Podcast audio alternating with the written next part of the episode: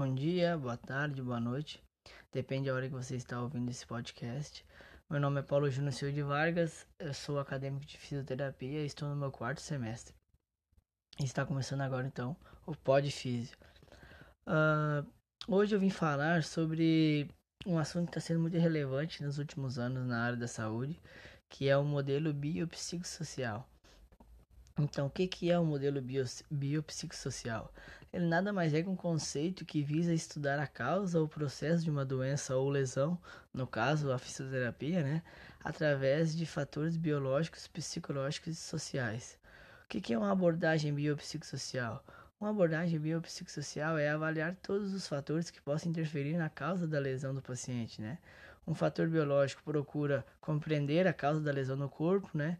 Por exemplo, uma dor lombar é o, o bio, né? É a parte uh, da lesão, né? O fator psicológico procura potências, causas psicológicas que possam acarretar na causa da lesão, por exemplo, pensamentos negativos, problemas emocionais que estão influenciando uh, por paciente ter aquela lesão. O fator social investiga as relações sociais do paciente, que pode estar influenciando no problema, por exemplo, profissão, estado econômico, família, etc. Por isso, o nome biopsicossocial, né?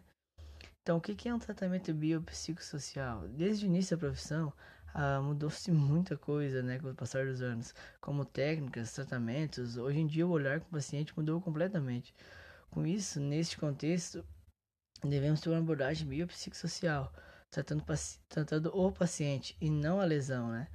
Tratando, uh, tratar somente o físico pode dar certo em alguns casos mais simples, mas mesmo assim temos que ter uma visão mais abrangente, né?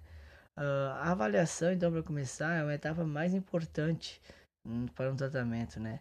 Um, em todos os casos, né? Muitos dizem que a avaliação, se tiver uma avaliação boa, uh, a chance de tratar aquele paciente é 100%, né? Por isso a gente faz a anamnese, que é a entrevista com o paciente nos primeiros encontros, né?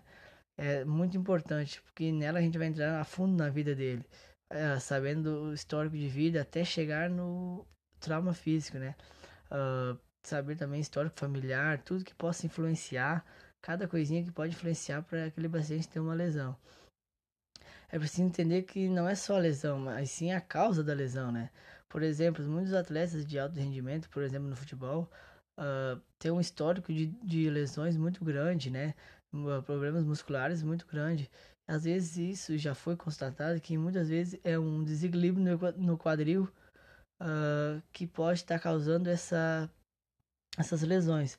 Muitas vezes os fisioterapeutas tratam só aquela lesão muscular e não tratam aquele desequilíbrio. E, e toda hora estão tendo a mesma lesão, né? Por isso que a gente precisa tratar a causa e não só a lesão. O tratamento se baseia na avaliação no cotidiano do paciente. O olhar biopsicossocial é muito importante nessa hora, porque agora que a gente vai precisar colocar em prática tudo aquilo que vimos na avaliação, né? Ah, o tratamento deve enxergar os fatores biológicos, psicológicos e sociais do paciente. Assim, não só tratando de músculos, tendões ligamentos, e sim hábitos sociais, ambientes que precisam ser revistos, pensamentos negativos, problemas emocionais que precisam ser enxergados, porque muitas vezes se o paciente pensar negativo, é difícil de tratar, né? Se a confiança é muito importante. A gente falar para o paciente, faz tal exercício, tal alongamento, ele fizer e na outra semana come, começar a dar resultado, ele vai começar a ganhar confiança e assim uh, a chance de tratar vai ser mais, mais uh, rápida e mais eficaz, né? Então, no artigo que eu pesquisei, artigo de 2015, alguns fisioterapeutas alemães recrutaram mais de mil jovens atletas de alto rendimento, fizeram um questionário com várias perguntas envolvendo competição, lesão, dor, alguma, algumas questões subjetivas até. O resultado que surpreendeu foi que a maioria relatou sentir mais dor quando não estava em disputa, ou seja, muitas vezes lesões são detectadas e são subestimadas e os atletas disputam sem dor, né? Porém, quando não estão competindo, a sensação de dor é maior. Ou seja, quando estão em hábito social, que é competir, né, que é a profissão deles, a dor não afeta, né?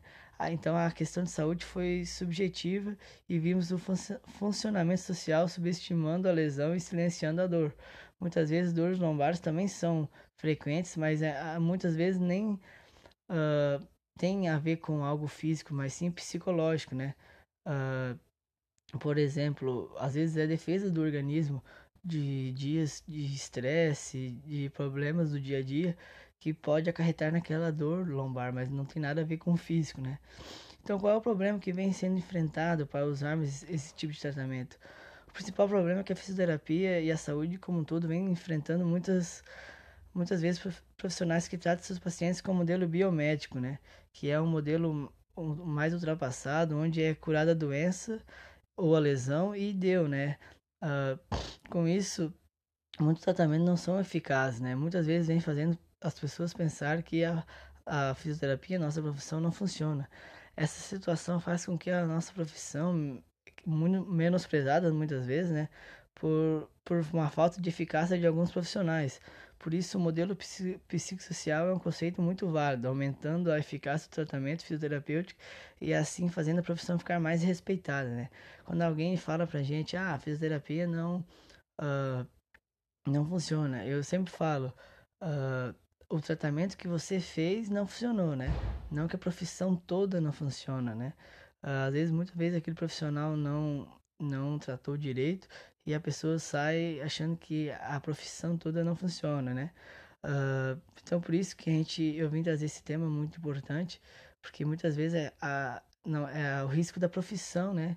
Ser menosprezada e assim com esse modelo que já foi comprovado a, a eficácia dele aumenta quase 100%, uh, ah, a nossa profissão cada vez vai ser mais respeitada e mais bem vista pela sociedade.